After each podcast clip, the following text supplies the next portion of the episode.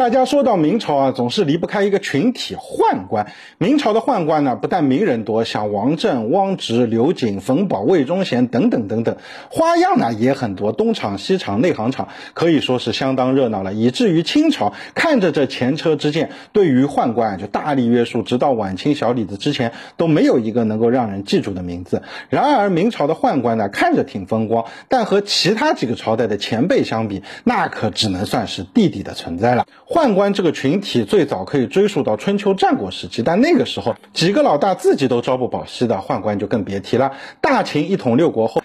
宦官界的名人，也是被许多从业人员认作祖师爷的赵高出现了。但是因为啊秦朝太短，讨论这个个例呢没有意义，所以啊我们就只能从汉代开始盘了。拜《三国演义》小说开篇里的十常侍所赐，很多人啊觉得汉朝的宦官也是巨牛无比，其实不然。汉朝最大的弊端就是外戚专权，无论是西汉的权臣祖师爷霍去病的弟弟霍光同学，还是被现代网络调侃为穿越者的王莽陛下，亦或是东汉时期的窦邓两眼四大外戚家族，都从来没把宦官放在眼里过。虽说啊，宦官和外戚都属于皇权的延伸，是大老板用来对付大臣的工具，但二者的区别还是非常大的。外戚在朝廷上是可以担任官职，掌握一定行政权甚至兵权的，还可以发展自身的势力。即使哪天外戚失去了皇帝的信任，也可以通过自身的实力和老板对抗，而宦官就很尴尬了。他们的一切都是皇帝给的，所能依靠的也只有皇帝本身，所以他们过得好不好，就完全在大老板的一念之间了，丝毫没有反抗余地。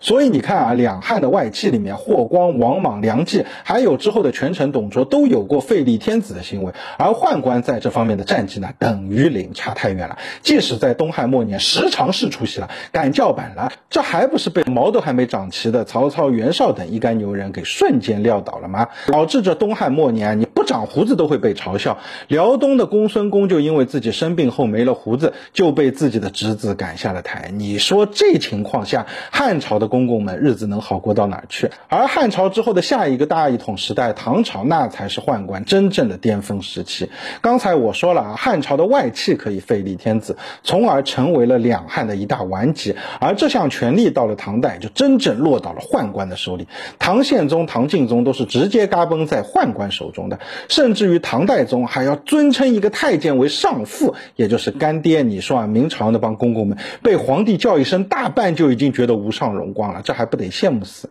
究其原因呢，就是因为唐朝的公公们不但可以照顾天子的饮食起居，还可以在朝廷上当官。刚才说的被皇帝认为上父的李辅国就做过宰相。不仅如此，唐朝的宦官还可以掌握兵权。北宋主管军事的机构叫枢密院，狄青、岳飞都分别担任过其中的要职。而在唐代，枢密院、神策府这种军事机构就是由公公们统领的。你有权权又有人还有兵，这一旦得势了，就的确不用把天子太放在眼里了。这就导致啊，五代十国后总结了前面的经验，大宋的老赵家对于唐代的藩镇之祸用了杯酒释兵权这招，而对于宦官更是严防死守。直到宋徽宗期间的童贯之前都没有什么特别出名的人物。而到了明朝呢，本来朱元璋也是延续了老赵家对于宦官一贯的态度，直接刻了一个碑写着“宦官不得干政”放在了皇宫门口。然而这一切呢，都被明宣宗朱瞻基给破坏了。宣宗教公公们识字，并开始让他们协助处理政务，让宦官群体在唐代终结的几百年后再次死灰复燃。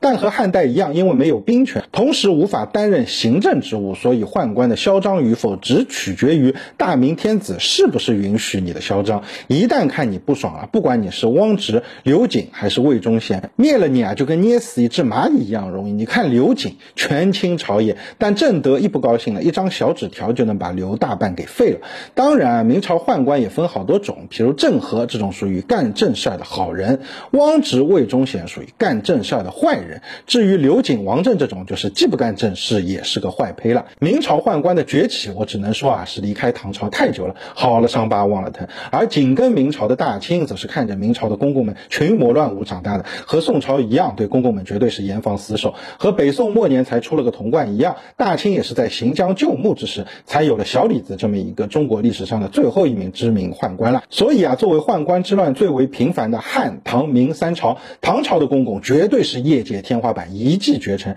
让其他时代的同行只能生不能至，心向往之。至于汉明两代的公公们孰强孰弱，我个人认为呢，还是汉朝强点。毕竟十常侍这种玩意儿虽然没成功，但是啊，你要搁在大明，那真是想都不敢想，皇帝一句话就把你给办了。怎么样，都给你捋了一遍了吧？以后啊，再聊到什么太监宦官的话题，别忘记翻出我这个视频，为你和聊天吹牛增加点素材呗。